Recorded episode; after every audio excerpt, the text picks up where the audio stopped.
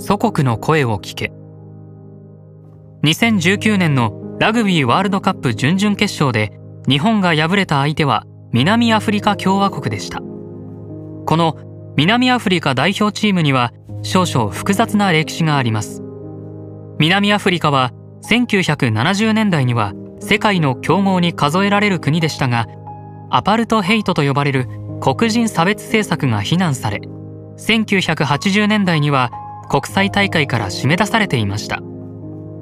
1991年にアパルトヘイトを撤廃した後は復帰を許されたものの成績は芳しくありませんでした。1994年に黒人のネルソン・マンデラが大統領に就任します。映画「インビクタス」に詳しく描かれているようにマンデラ大統領はラグビーを黒人と白人の融和の象徴とすべく代表チームに惜しみない支援を送っていました。国際試合で活躍させ南アフリカの誇りとして黒人も白人も一緒になって応援できるようなチームにしたいという構想です。白人と黒人の居住地域が区別され政治経済上の差別も長く存在してきた同国で人種間の信頼を深めることは困難でした。ラグビー南アフリカ代表も当時黒人選手が1人しかいなかったことや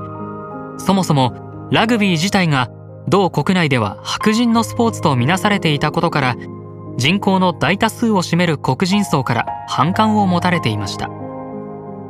しかしマンデラ大統領は国を立て直すため白人に対しては復讐ではなく許しの心を持つ必要があるとしてラグビーの代表チームについても黒人層の関心が高まるよう PR 活動を推進していたのです。1995年南アフリカはワールドカップの開催国となりましたが代表チームは関係者の事前の期待を上回る活躍を見せ決勝にまで進出しました。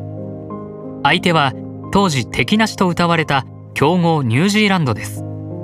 下馬評ではニュージーランドが圧倒的に優位であるとされていましたが試合は延長にもつれ込み一進一退の接戦となりました。インビクタスでは試合終盤の勝負どころで南アフリカ首相のピナールがチームを集めてエンジンを組み